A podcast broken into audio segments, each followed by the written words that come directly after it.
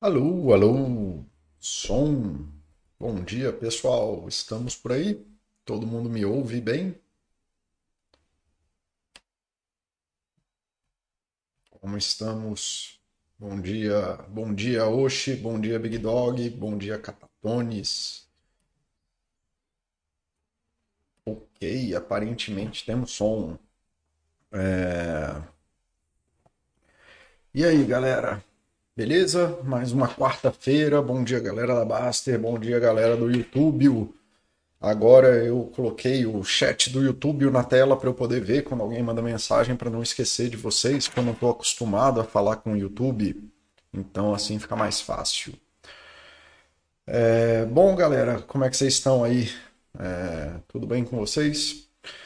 Hoje a gente vai dar seguimento ali ao projeto aí que eu abri agora de falar sobre depressão numa perspectiva mais ampla, não só como uma forma de adoecimento, mas como uma, uma forma de vida, né? Que infelizmente, se você lê o, o livro do Hari, né, do Johan Hari, que é de onde eu estou buscando a ordem de temas para falar sobre isso, é, vocês vão compreender isso, que a depressão, ela não, como a gente falou muito no chat passado, ela não é um, um fenômeno que faz sentido a gente avaliar apenas pelas causas biológicas dele. Isso foi bem explicado. Quem quiser pode ver lá o chat passado, né? Explicando bem isso.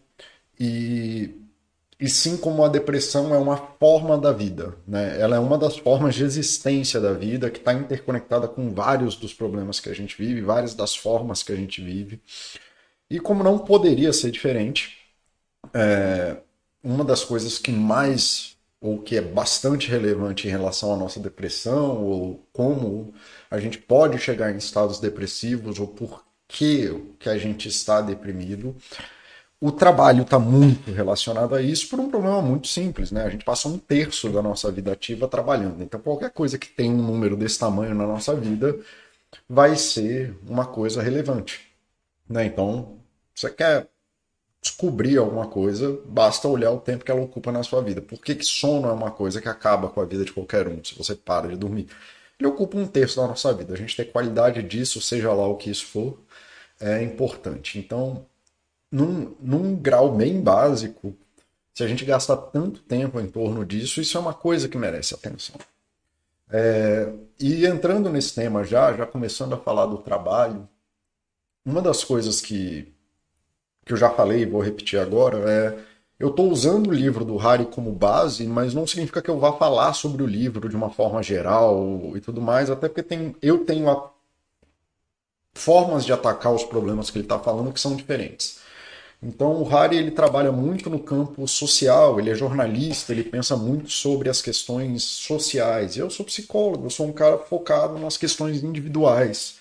E eu concordo com ele em muitas coisas, eu concordo com as pesquisas que ele está apresentando, eu vou comentar algumas delas aqui, pelo menos brevemente. Quem quiser saber a coisa mais aprofundada pode ler o livro, e aí eu não vejo sentido em ler o livro para vocês, vocês são capazes de ler, então vocês não precisam de mim para ler o livro. E mas eu tenho uma outra pegada, não que a minha seja melhor ou é só diferente. Eu trabalho tentando ajudar vocês no nível individual, o Harry tenta trazer os problemas sociais e os ataques sociais que devem ser. São formas diferentes de se aproximar de um problema. Assim como a aproximação de resolver problemas fisiológicos e biológicos é uma aproximação válida e limitada, e cada uma delas tem a sua limitação.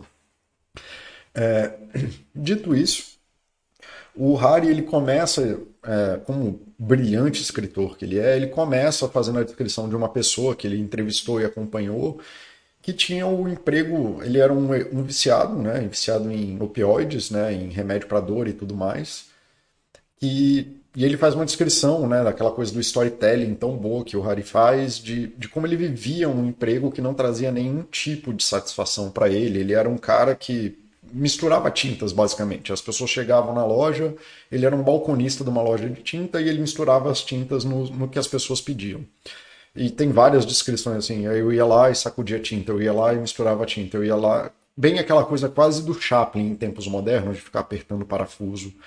Né? E ele vivia, eu acho até que essa era a intenção tão, tão próxima à metáfora que o Mahari está usando, eu acho que essa era a função que ele estava tentando trazer mesmo de trazer para a vida contemporânea essa coisa do tempos modernos de do trabalho repetitivo, maçante sem significado. E isso é onde entra ali. O Harry tem muita razão quando ele aborda o, sobre a forma que a gente pensa sobre o trabalho e sobre qual é o papel que o trabalho ocupa na nossa vida. E essa, para mim, pelo menos no nível individual, é a parte em que a gente deveria estar atento. E essa é a parte que a gente deveria trabalhar e pensar e começar a refletir sobre aquilo que a gente está fazendo.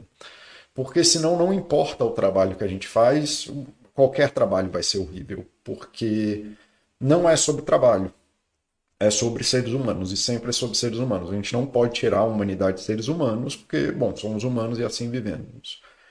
O ponto é sobre qual é o significado do trabalho e aí tem outros chats meus falando isso. Quando eu falo o chat que eu fiz e já está no YouTube, tem aí no canal do YouTube, sobre felicidade do trabalho, eu tento explicar da melhor forma possível que nenhum trabalho vai te fazer feliz pela natureza do trabalho. Porque o, isso não é o que o trabalho faz. O trabalho é a necessidade de atender a necessidade de outras pessoas. É para isso que a gente trabalha. A gente trabalha fazendo coisas que agregam valor, ou que pelo menos supostamente agregam valor à vida das outras pessoas. Eu faço esses chats e sou eternamente grato pelos feedbacks que eu recebo dos chats, porque eles impactam a vida de vocês. Esse é meu trabalho, por mais que isso aqui até pareça mais um hobby, mas esse é meu trabalho, é isso que eu, eu paro e eu tenho um compromisso e eu me esforço e eu tenho um desempenho porque isso não é sobre mim, isso é sobre outras pessoas. E essa é uma linha que eu vou abrir ali em relação ao Harry, porque ele vai levar muito para a linha do de como o trabalho deveria atender às necessidades do ser humano. E eu concordo com isso em algum grau, mas eu discordo no geral de que existe é, um trabalho que vá te fazer feliz, ou que exista uma forma de trabalho que vá te fazer feliz. E no máximo eu acho que a gente pode ter formas mais agradáveis e mais com sentido de se fazer isso. Mas a função do trabalho não é atender às suas necessidades. Mas existe uma necessidade humana que pode ser, sim, é, atendida por meio do trabalho, que é a nossa capacidade de afetar o mundo. E o trabalho ele só é uma especialização dessa capacidade.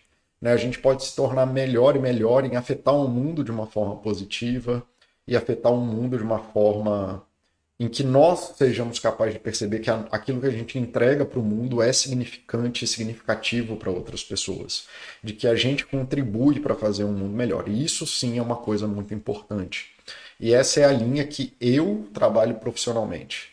Essa é de tentar ajudar as pessoas a achar esse espaço de importância na vida tá? E é uma forma que eu difiro do Harry. O Harry vai ali dentro da briga social dele é, falar sobre, enfim, como a sociedade de produção e como a, ausência de cooperativas ou de democracia dentro do trabalho afeta o trabalhador. E eu acho isso tudo muito relevante e vou começar a falar sobre isso agora, inclusive. Então, assim, a gente sabe que o trabalho, existem formas de trabalho que adoecem as pessoas. Então, uma delas é a primeira coisa é você ter um trabalho em que você não entende qual é o significado desse trabalho no grande esquema das coisas, que é o que é bem muito bem representado no filme do Chaplin, né? Que é uma coisa muito clara ali, aquela perspectiva do trabalho maçante, repetitivo e exaustivo, aquela coisa de estar sempre apertando o parafuso. Aquilo causa uma desconexão do ser humano com a atividade que ele está fazendo. Né? Quanto mais você aproxima o ser humano de uma máquina, né? aí ele deixa de ser humano, mais aquilo vai ficar complicado para o ser humano e mais ele vai ter processos de adoecimento dentro disso. É, isso a gente sabe em outras pesquisas, diferentes da que o Harry também fez. É, e eu acho sim que vale a pena ler o, o, o livro, especialmente nessa parte, por mais que eu tenha outra forma de ataque, porque são metáforas muito boas para você pensar sobre como que é o seu trabalho e aquilo que você faz na vida. É, e ele traz uma pesquisa muito extensa é, sobre essas formas de trabalho e tudo mais. Então vale muito a pena. Mas então, voltando, que é essa coisa do trabalho mecânico repetitivo, onde não há uma humanidade no trabalho, onde a gente está tentando viver para cumprir o objetivo daquela ação que a gente faz, seja apertar parafuso, seja chacoalhar tinta para misturar ela, seja não sei, escrever código, seja como escrever peças de direito ou ler livros para poder fazer trabalhos acadêmicos. E quanto mais, aliás, trabalhos acadêmicos, eu acho que é um ótimo exemplo, porque o processo de você fazer um TCC, uma tese de mestrado, doutorado, é um ótimo exemplo disso. E é um é ótimo exemplo de como essa desconexão do propósito ou de, e a transformação do trabalho em máquina acaba adoecendo as pessoas. Pelo menos todo mundo que eu conheço que está no processo de um TCC, que está num processo de, de escrever uma tese, etc, etc, acaba passando por isso em algum grau. Então, assim, a pessoa chega com uma ideia, ela está batalhando e ela estudou é, muita coisa para achar aquele espaço para falar algo que ela acha relevante para a sociedade. Ninguém escolhe, ou a grande maioria das pessoas, não acaba escolhendo um TCC por mero desleixo ou tudo mais. Elas acabam escolhendo alguma coisa que é significativa para elas. Mas o processo de escrever as teses, dentro do processo de escrever as teses, dentro do processo de ser corrigido por professores que geralmente são péssimos gestores e péssimos chefes e péssimos orientadores, não que todos sejam ruins, se você é orientador de, de alunos e tarará, isso não significa que você é péssimo, só é muito comum que, né, várias vezes conversando com pacientes e coisas do tipo, a coisa vira assim, cara, eu fiz uma coisa e a pessoa falou que estava errada e que eu tinha que fazer, aí eu fiz o que ele pediu e ele pediu para eu voltar para o que estava antes, falando que o, o certo dele agora é o certo que eu já tinha feito em primeiro lugar. Então, assim, isso vai desconectando a pessoa daquilo que ela está fazendo, daquela ideia que era boa, daquele processo que era legal, para virar um trabalho de forma, para virar um trabalho maçante, para virar um trabalho cada vez menos humano. Né? Isso é só para dar um exemplo. E quanto mais críticas descabidas e quanto mais. E isso acontece com bastante frequência, pelo menos nos meus pacientes que estão nesse processo quanto mais burocracia você bota e quanto menos a pessoa pode efetivamente estudar, ela tem motivação para ler aquilo que é importante para a tese, ela tem motivação para escrever aquilo que é importante para a tese. Mas a, isso acaba se esvaindo no processo de escrever aquela tese e vira um trabalho burocrático tanto quanto apertar parafuso. Discussões imensas e imensas, imensas com o professor, etc, etc sobre vírgula, parágrafo, sobre forma estilística. Eu não sei quantos orientadores dão esporros em. Aliás, eu sei que é um número alto, dão esporros em quem está escrevendo teses desse tipo, ou trabalho de conclusão de curso, por coisas que são meramente estilísticas. Então, o professor gosta de parágrafos longos ou parágrafos curtos, e ele começa a imprimir no aluno a necessidade de escrever da forma que ele gostaria que tivesse escrito e não da forma que né, por uma coisa completamente besta.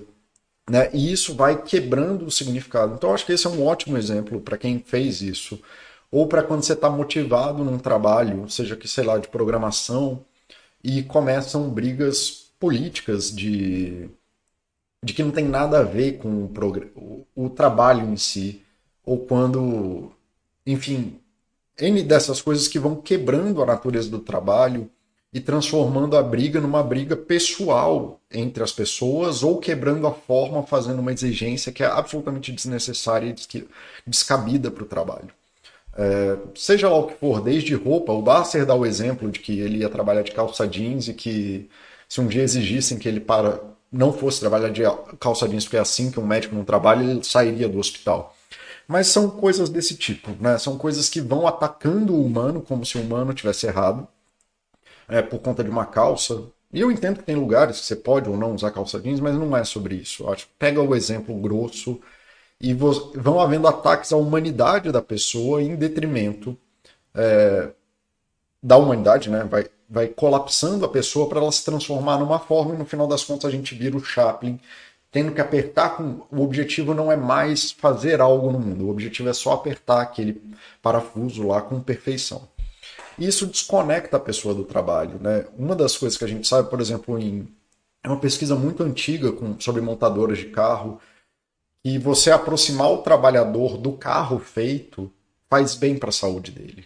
De que uma pessoa que pede doações para uma causa que necessita de doações, a empresa se movimentar para mostrar os benefícios que o pedido de ligação, o esteno, de ficar recebendo não o dia inteiro, mas mostrar fotos das vilas que foram melhoradas, das crianças que estão comendo, das mães que estão sendo vacinadas e por aí vai, isso melhora a qualidade de vida porque aproxima a pessoa da conexão com o trabalho dela. Então, eu, assim, até inclusive na, na questão que o Harry fala sobre o cara que está misturando tinta, é, eu vejo um problema porque o problema ele tem uma razão de trazer esse exemplo, porque aparentemente o cara que estava ali misturando tinta, ele não, ele não queria estar tá ali, aquilo não era importante para ele em algum grau. E aquilo de fato é um trabalho que parece ser um trabalho trivial, mas não é. Né? Para as pessoas que estão pintando os próprios quartos e para as pessoas que estão é, interessadas naquilo e tudo mais, é, existe um propósito maior naquilo e as pessoas vão comprar tintas não é para ficar puto com ninguém. Ninguém está indo comprar tinta para pintar a própria casa para fazer uma casa pior. Né? É, uma, é uma das necessidades da vida, e eu não estou questionando se isso é realmente necessário ou não, mas as pessoas compram tintas, e quando elas compram as tintas para pintar as coisas que elas pintam, isso faz parte do ciclo de vida delas, e se pessoas vendem tintas é porque as pessoas têm necessidade de comprar tinta.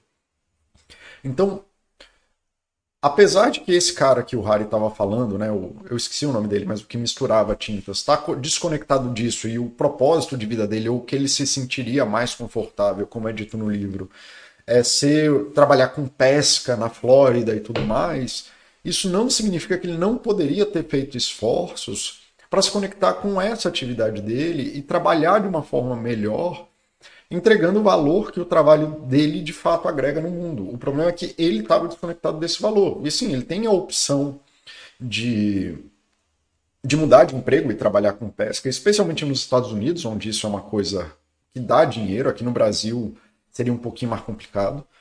Né, que esses trabalhos menores dão pouco dinheiro e você transitar entre eles geralmente não faz. Mas existe algo maior e isso é importante entender que eles que tinha um campo de autonomia individual que ele nunca se conectou, de que ele estava assim agregando valor à vida das pessoas e que aquilo era importante para ele em algum grau, ou poderia ser importante para ele, desde como ele tomar responsabilidade pela forma que ele atende os clientes, se interessar pelas necessidades dos clientes, é, se interessar pelo processo que está sendo feito, entender para onde vai aquela tinta, é, ter um bom relacionamento com os empreiteiros que compram as tintas e que precisam de coisas que ele está efetivamente ajudando essas pessoas. E se conectar com isso é importante.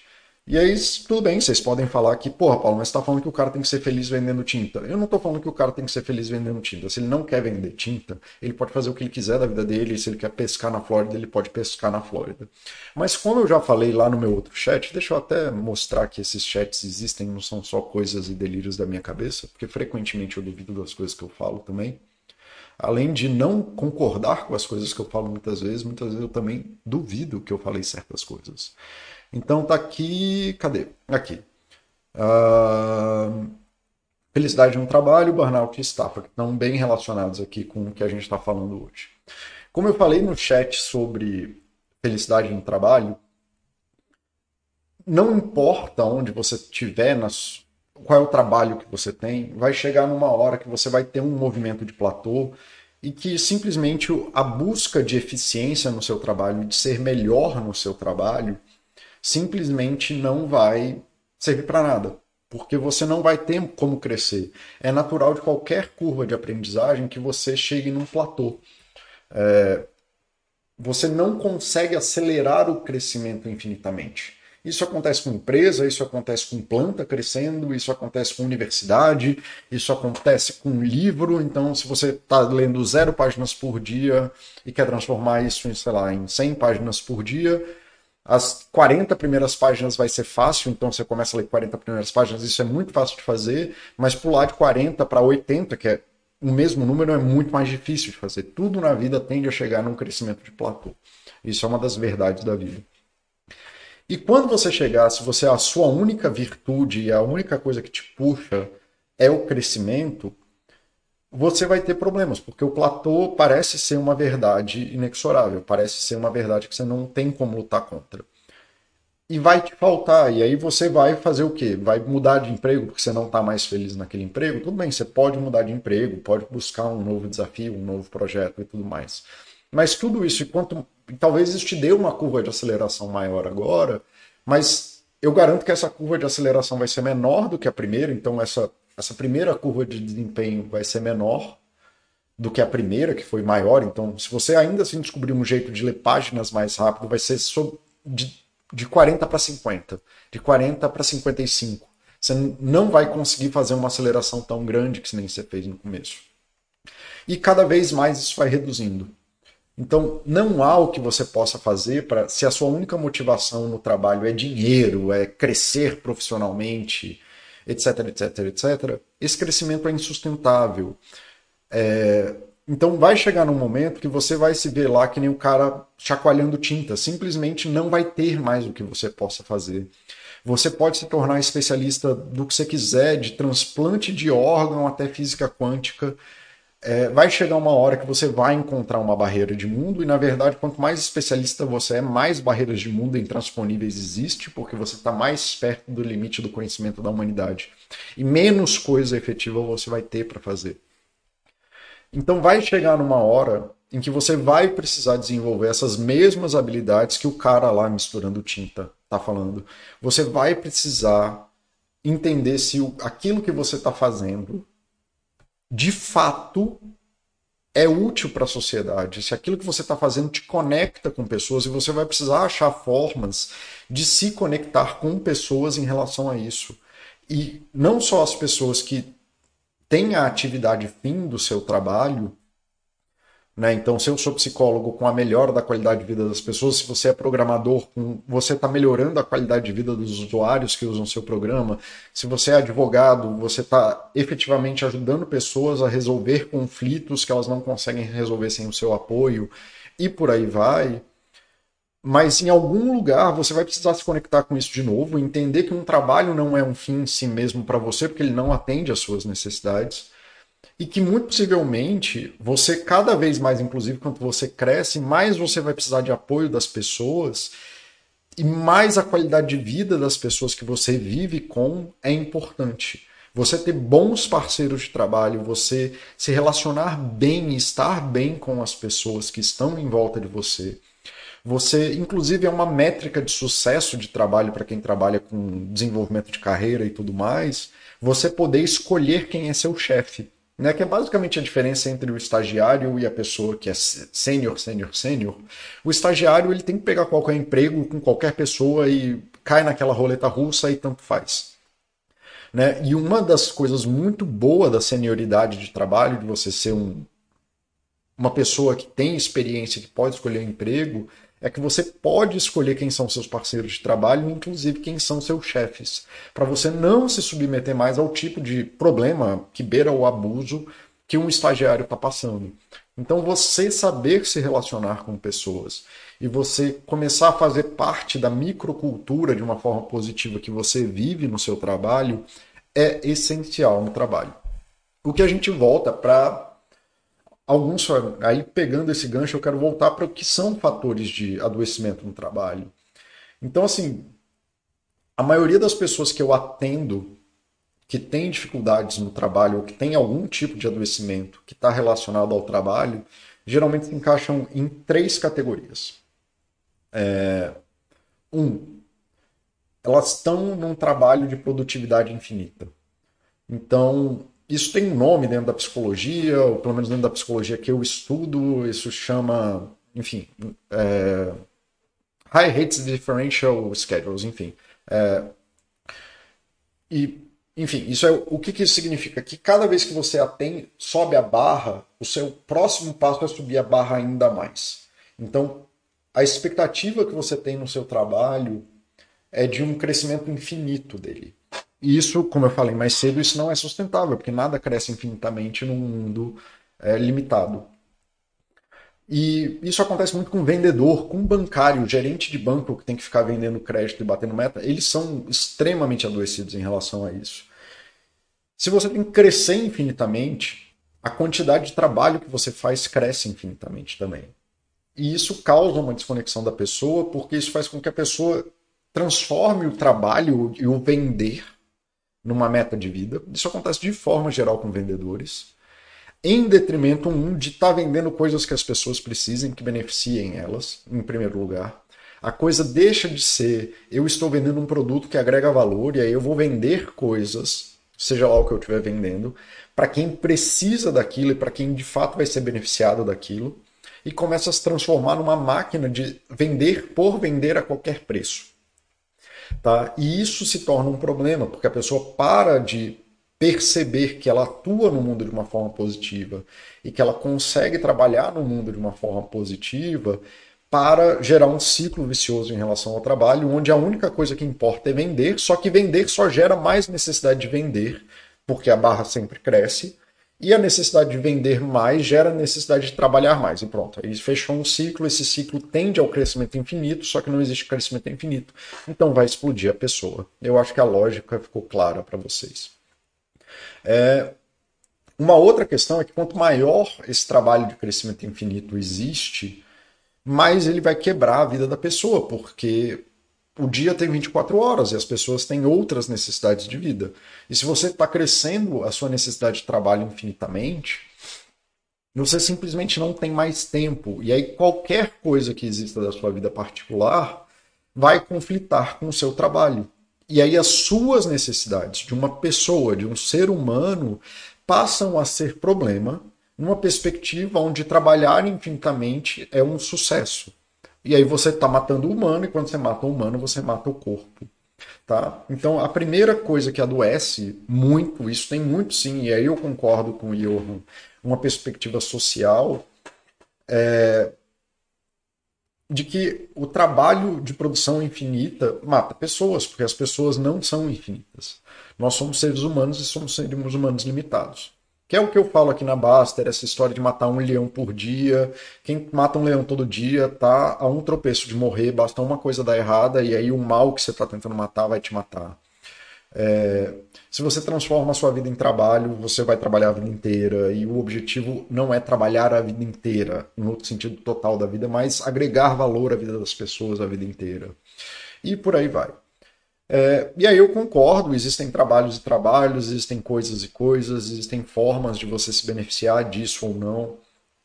O Johan, ao falar disso, ele fala de, né, de cooperativas, ele fala de empresas mais democráticas e tudo mais. Isso tudo é válido, mas eu ainda acho que existe um campo de responsabilidade individual onde a gente pode se relacionar bem com pessoas e a não ser que a cultura da tua empresa seja absolutamente tóxica, aí você de fato tem que mudar de empresa, ou seria bem recomendado que você mudasse de empresa. É... Que você possa escolher. Sim, aí não, é, não são todas as pessoas que podem escolher o trabalho que tem. Mas eu acho muito difícil que num lugar que tem 10, 15 funcionários, todos eles sejam más pessoas.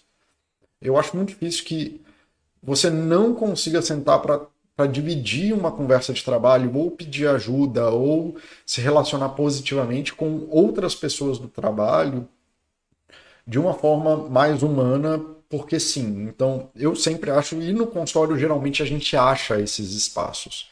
Né? Salvo lugares que são absolutamente terríveis, e existem vários lugares que são absolutamente terríveis. Tá, então esse é um do, dos pontos. Deixa eu ver o que o pessoal está falando e eu já volto. Uh, boa tarde aqui, boa tarde, Kaizen. Um dos problemas de não ver significado do trabalho é deixar-se levar pessoas que têm essa ideia e que te vendem essa ideia. Algumas amizades no trabalho é melhor evitar ou você morre por se contaminar. Silk Road Oasis, eu não entendi o que você está falando, cara. Você pode me explicar? É... Pessoas que essa ideia.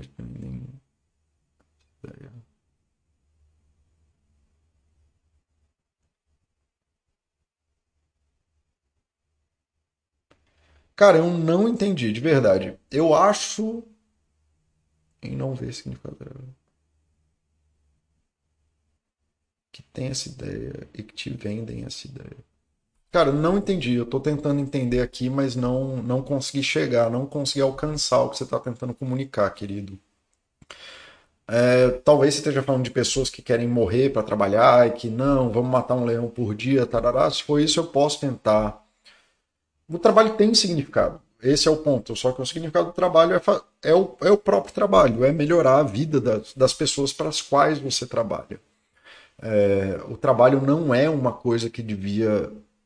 Ou, ou ele não tem função de fazer algo maior. O significado do trabalho é você participar da sociedade ativamente, pertencer ao grupo, é, sentir que você é significativo para as pessoas em volta de você, e tudo isso é importante para o ser humano. Mas o trabalho em si eu não sei exatamente o que, que você está querendo dizer. Eu não acho que um trabalho é mais significativo que outro. É, enfim, isso é uma outra questão. Oxe, esse tema do trabalho me interessa bastante, me dá muito a pensar. Acho que parte do problema é que as pessoas esperam algo chamado felicidade, como uma coisa externa e objetiva que você toca, tipo um raio de luz, mas ela não é construída por você quando experimentada. Oxe, você que gosta muito desse, desse tema, né?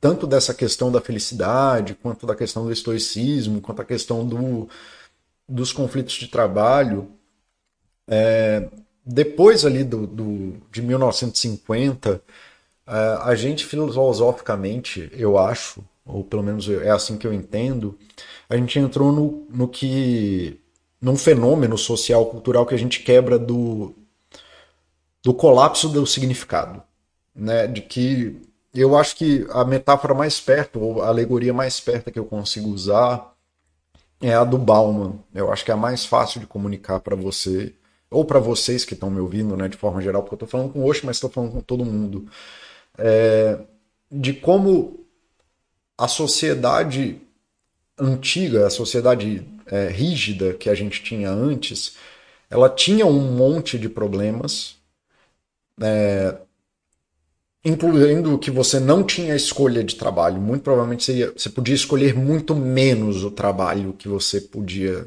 e se vocês acham ruim hoje não poder escolher o trabalho, lembra que até 50 anos atrás mulher nenhuma podia escolher o trabalho que tinha. É, dificilmente você conseguiria fazer qualquer tipo de movimentação social, tanto de trabalho quanto de de qualquer coisa, de dinheiro, de bairro, etc, etc, etc. Então a sociedade era muito mais rígida no sentido do que ela era, mas ao mesmo tempo ela era tão rígida que as estruturas elas te davam um espaço de significado, pelo menos você era alguém. E aos olhos de alguém, dos outros, você era alguém mesmo que aquele algo fosse malquisto, tá? Mas você ocupava um lugar na sociedade e esse lugar na sociedade era claro. Então, por exemplo, que nem você está falando essa expectativa de felicidade, Oshi, como uma coisa externa, objetiva, que toca você, se você for pensar no, no mito né, da, da classe média, então o objetivo é estudar, ganhar uma profissão, casar, ter dois filhos e uma casa, se aposentar e morrer. Isto era felicidade. Mas não importa se você esteja feliz. A gente ainda tinha a mulher que era espancada, o marido que era alcoólatra, a criança que apanhava. E não que as pessoas tivessem que se sentir sentirem-se felizes. Mas isso era felicidade. E se você tinha isso, você tinha algo para se ancorar. Você tinha essa coisa objetiva que dizia que você poderia ser alguma coisa, que você tinha esse lugar social.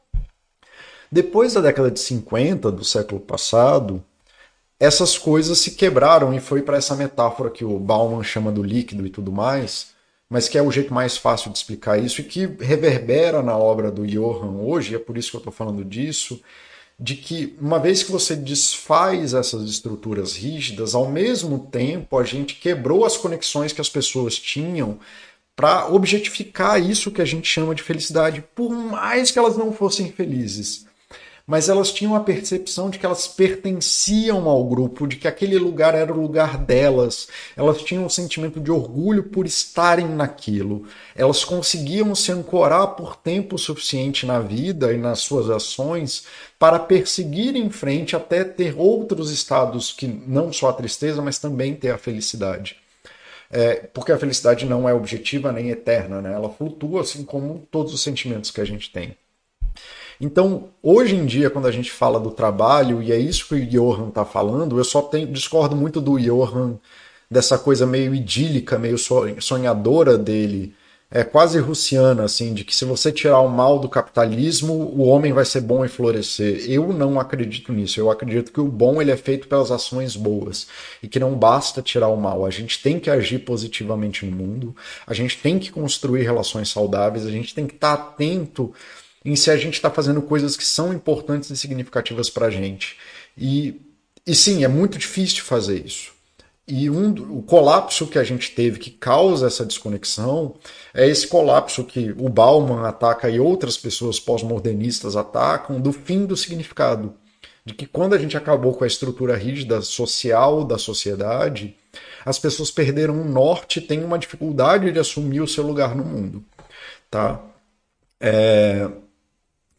E é justamente isso que eu estou tentando falar. Assim, a gente tem que assumir, para bem ou para mal, que seja para mudar de emprego, como o cara da tinta aí, pescar na Flórida, que é a metáfora que o Johan trabalha no livro, ou assumir que a gente tem uma escolha que se não for misturar tinta, cara, vai ser garçom, vai ser mecânico, vai ser outra coisa, ou vai entrar numa faculdade mas que você tem uma escolha sim sobre como você vai fazer essas decisões e, acima de tudo, como você decide viver essas decisões. É, recentemente eu li, recentemente, semana passada, eu li, não, eu ouvi o A Man Called Otto. É o pior vizinho do mundo, né? Que é do Frederick Bachmann, e eu recomendei muito já na Baster o livro dele, né? O o outro livro dele, o Minha Avó Pede Desculpas, e isso é um livro, a Man Called Wolf, Amazon. E para quem quiser e tiver interesse, esse livro também é uma ótima metáfora sobre isso que a gente está falando, isso que eu estou falando com você, tervigesando aqui sobre o assunto, é. Que você ter seu lugar no mundo não obrigatoriamente te faz feliz, mas te dá a sensação suficiente para você seguir em frente é, que sim, a relação de trabalho é muito significativa e importante no mundo, mas que você tem sim uma escolha objetiva sobre como que você vai viver essas coisas e que você pode passar o dia inteiro falando mal do trabalho, isso é uma escolha sua, e que sim, seu trabalho provavelmente é ruim, isso é uma coisa péssima, mas que você também é um participante dessa coisa péssima, que você tem alguma escolha pessoal em relação a isso, tá? É, deixa eu ver o que mais que o pessoal está falando aqui. No home office é muito difícil ter essa interação com 10, 15 pessoas. Geralmente é só seu time mais próximo e tchau. Pois é, Debanner, e aí eu fiz um post sobre isso, explicando isso. Pare de otimizar a sua casa para o trabalho. E deu um chabu na Baster, porque as pessoas estavam falando que eu acho que as pessoas têm que trabalhar no home office sobre o chicote da. sei lá, do chefe, ou seja lá o que for, ou que eu acho. ou que eu não sou considerado o, o, o que eu estou considerando que as pessoas teriam que pegar duas horas de ônibus e tudo mais. E na verdade eu só estava falando isso. Se você escolher o home office, é importante você entender que você vai ter um déficit social grande. E que talvez você devesse parar de otimizar sua casa para trabalhar melhor. E que talvez você devesse de vez em quando ir trabalhar num, num ou no escritório que seja, ou num, num coworking, ou que você devesse fazer conversas mais ativas com seu seu parceiro de trabalho, talvez você devesse ir na casa dele trabalhar de vez em quando, ou coisas assim, porque isso gera um déficit social em você e você deve, você vai sofrer por isso. Você estar isolado do seu trabalho e vivendo de forma fechada, batendo cabeça na parede todo dia, sem a percepção de que você é percebido e que você pode ter ajuda, é um problema enorme. É, então, assim, basicamente é isso. Pare de otimizar o problema da tua casa, tentando achar que você está mal porque você não otimizou sua casa. Entenda que você tem um déficit social. É, e ataque o problema social, não a otimização da casa. Era o, o sentido do post. Silk Road. Se você não vê significado no trabalho, você pode vender essa ideia de falta de propósito. Existem pessoas assim, vendem essa ideia de falta de propósito para os colegas.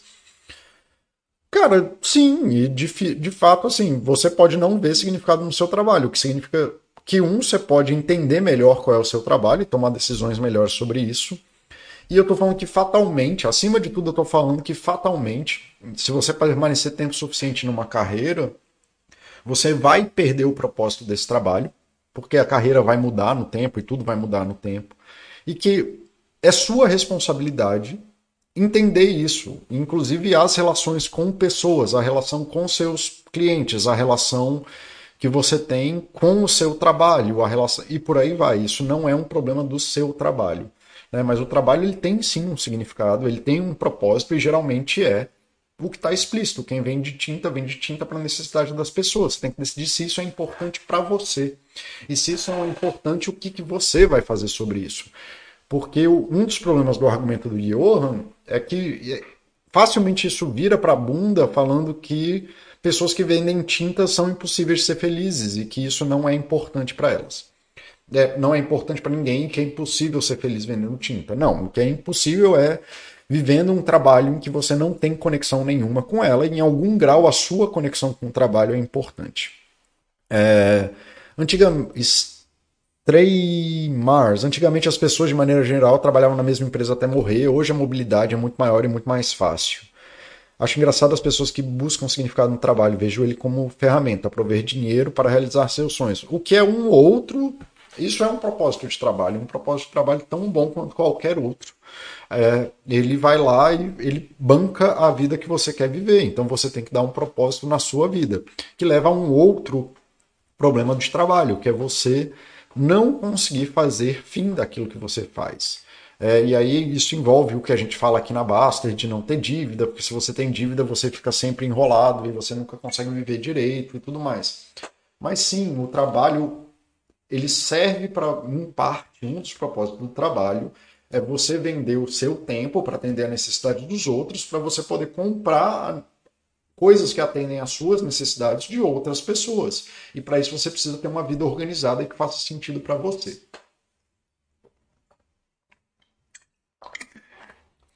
E isso vai reverberar nos próximos chats que vão ser sobre conexão com pessoas ou a desconexão com o propósito geral de vida e sim a conexão com status e valores corrompidos e tudo mais.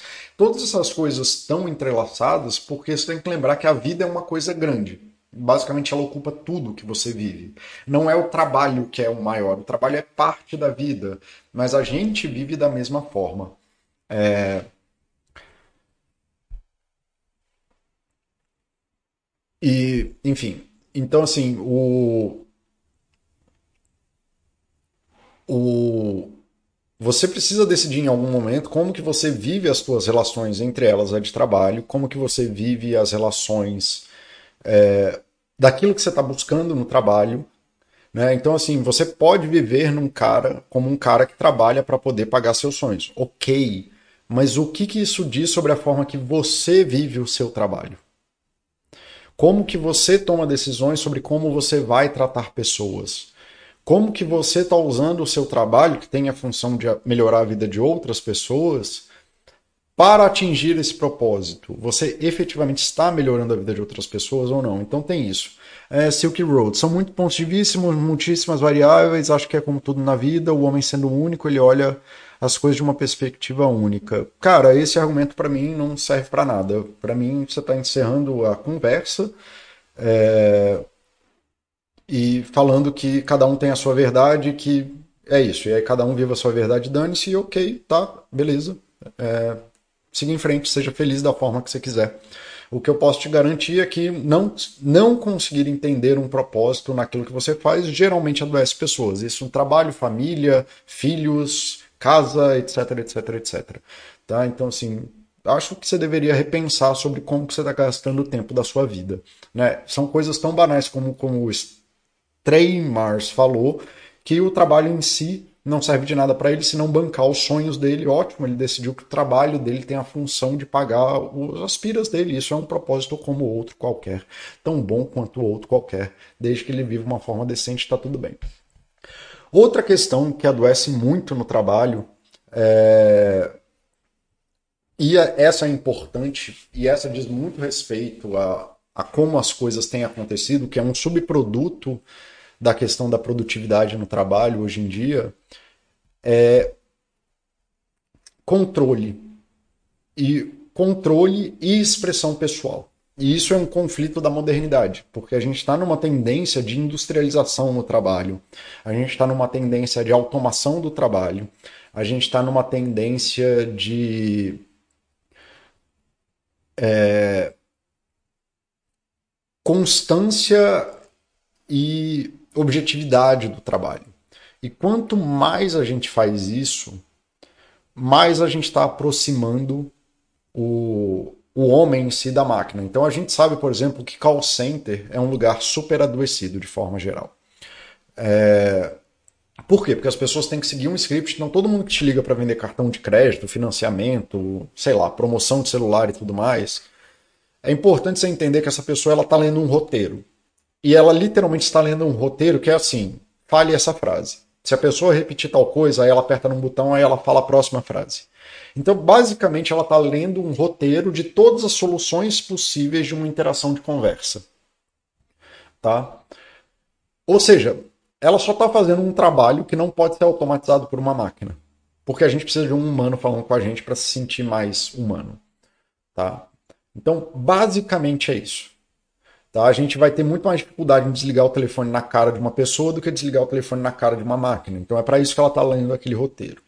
E isso é uma automação e repetição e inutilização do trabalho. É um trabalho em que a pessoa tem, basicamente, numa linha de liberdade, se você for ver, ela tem zero liberdade, tal que liberdade é número de alternativas menos um. Então ela não tem nenhuma alternativa de mudar o trabalho dela, fazendo exceto aquilo que está escrito no roteiro.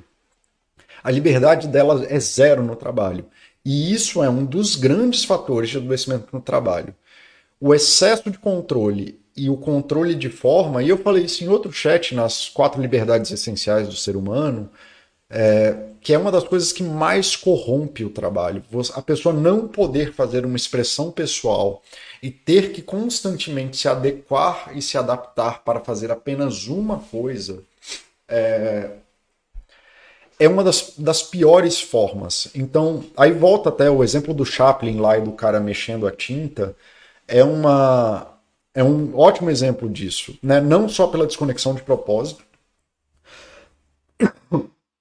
mas pela desconexão de expressão, em que a pessoa ela simplesmente não pode ser uma pessoa, ela é eternamente é um ator que tem que cumprir aquele papel repetidamente, repetidamente, repetidamente, e outro dia entra dia, sai dia, ela faz a mesma coisa sem a necessidade de nenhuma expressão porque o controle é absoluto. Então, assim, mais uma vez, se você tá, é estagiário e você nem sabe fazer nada, muitos dos começos de trabalho que você vai fazer é imprimir cópia, é fazer coisas banais e triviais. Mas existe uma expectativa de crescimento. Então, logo que você começa a estagiar, você começa nesse tipo de trabalho repetitivo, mas a ideia é que você vá aprendendo novas e novas funções dentro daquela da, da curva de crescimento. Mas como a gente é um bichinho muito curioso e a gente sempre tende a eficiência e a gente não tem uma percepção correta do que é eficiência, porque isso não existe no mundo real, eficiência é uma coisa humana, é, não importa o quão hábil você é no trabalho, tudo que chegar no ponto de repetição vai ter essa mesma sensação de que a gente não tem alternativa. E é por isso que pessoas extremamente bem-sucedidas se sentem presas no trabalho, porque elas agora só elas são pessoas extremamente eficientes naquele trabalho e não há nada a ser feito além de repetir o movimento. Então, trabalhos que tendem a não ser criativos, trabalhos que tendem a não trazer que a pessoa possa botar algo dela no trabalho, isso é um fator de adoecimento extremamente conhecido. Então, o controle no trabalho e a falta de liberdade no trabalho é uma coisa extremamente adoecedora. Extremamente adoecedora. Né? Aí, de novo, tem pessoas que estão cagando pro trabalho e querem mais é não se expressar lá. Mas se você vai trabalhar 20, 30, 40 anos, uma hora ou outra, a conta do você não poder expressar nada é, vai cobrar. Né? E por isso que modelos adoecem, né? Elas têm um controle de forma absurdo, elas têm que estar tá magras, elas têm que se vestir assim, elas têm que ter altura e elas têm que manter aquilo o tempo inteiro, em tempo integral. Isso vai adoecer essas pessoas. Não à toa elas ficam anoréxicas, não, e por aí vai.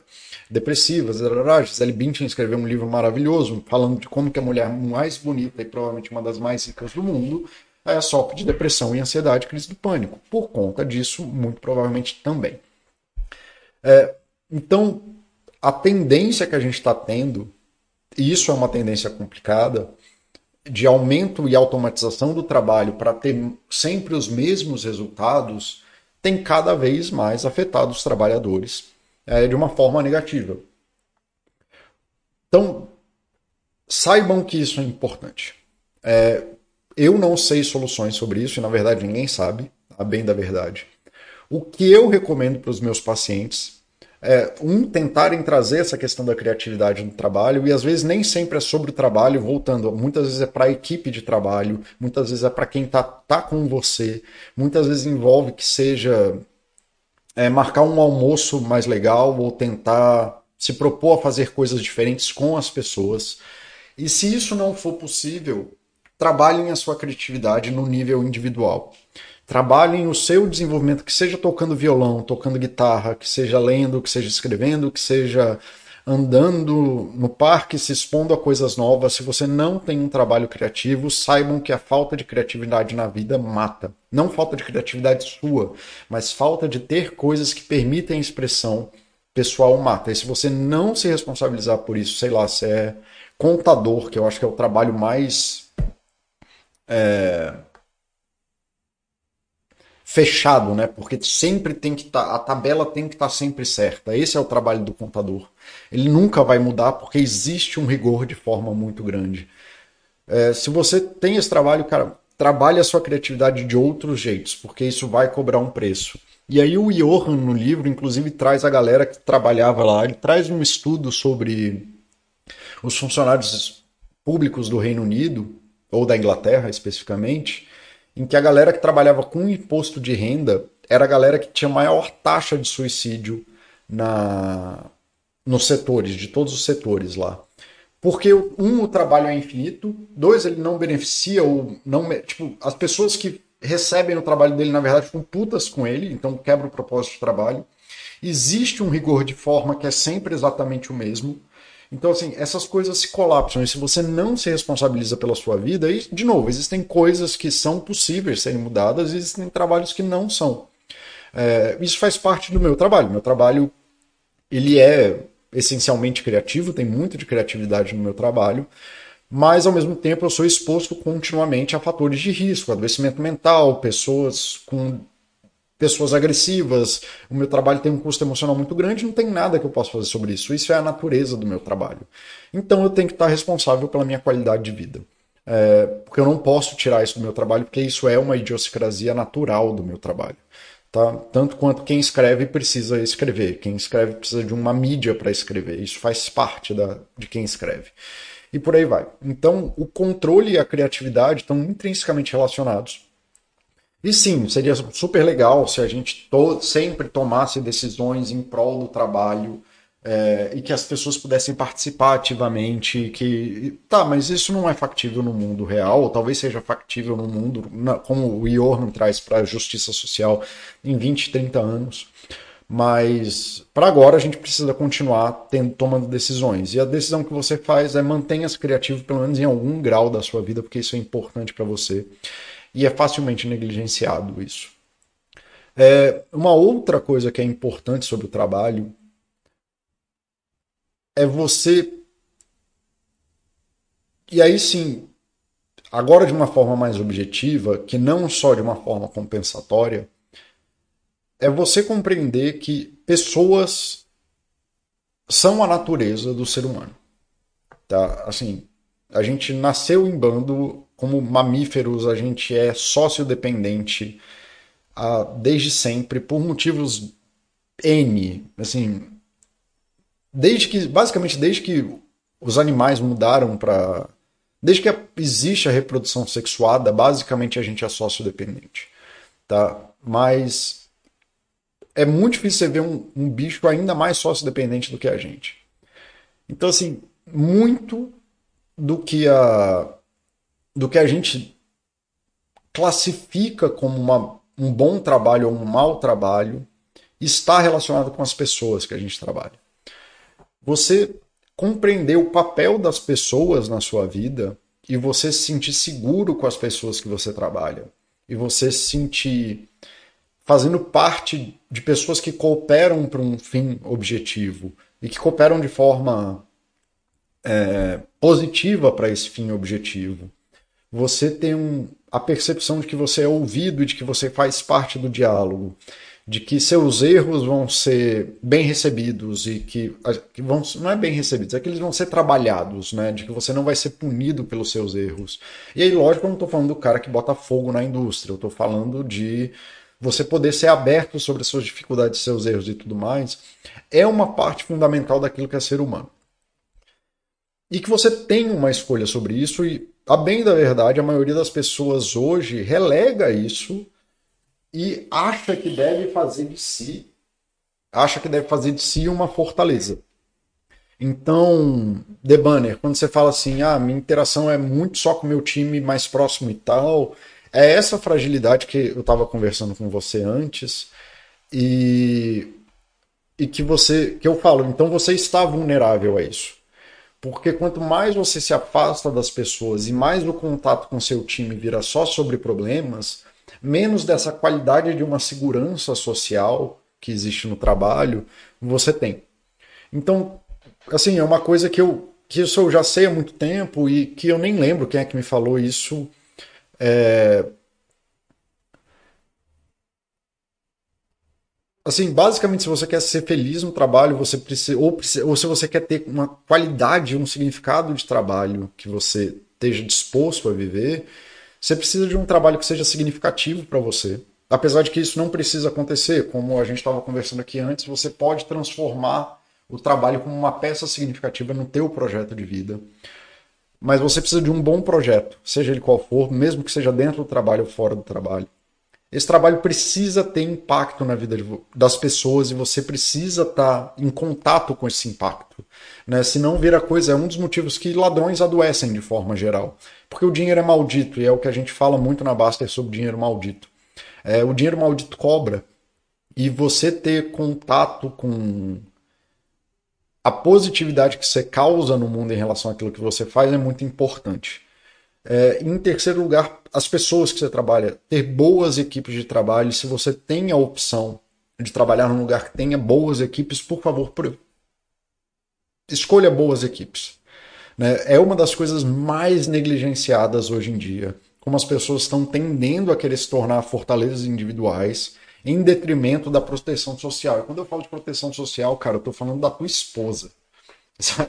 Eu estou falando do teu melhor amigo. É, é importante que as pessoas se sintam parte desse grupo e que esse grupo seja uma perspectiva positiva para a pessoa. Se isso não existe no seu trabalho, se isso é possível, se a sua empresa colabora a fazer isso, se você trabalha sozinho como psicólogo, um dos motivos que eu vim começar a escrever na Baster é que, como eu não posso falar do meu trabalho e eu não falo do meu trabalho para ninguém, eu tinha que falar sobre coisas relacionadas ao meu trabalho. E aí eu comecei a escrever na Baster para pelo menos participar de alguma forma mais ampla do mundo, ao invés de ficar batendo a cabeça na parede. Eu montei grupos de estudo e de supervisão porque a natureza do meu consultório é individual eu não converso com ninguém sobre o meu trabalho.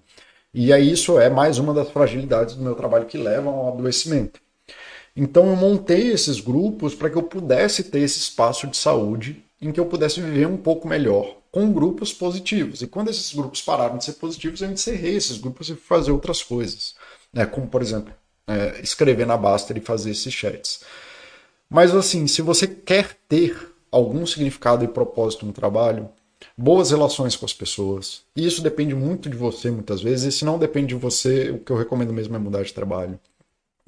É, entender o impacto positivo, a expressão da criatividade, da forma e o respeito individual das pessoas, né, de que as pessoas são diferentes e tomam decisões sobre isso que são diferentes das suas.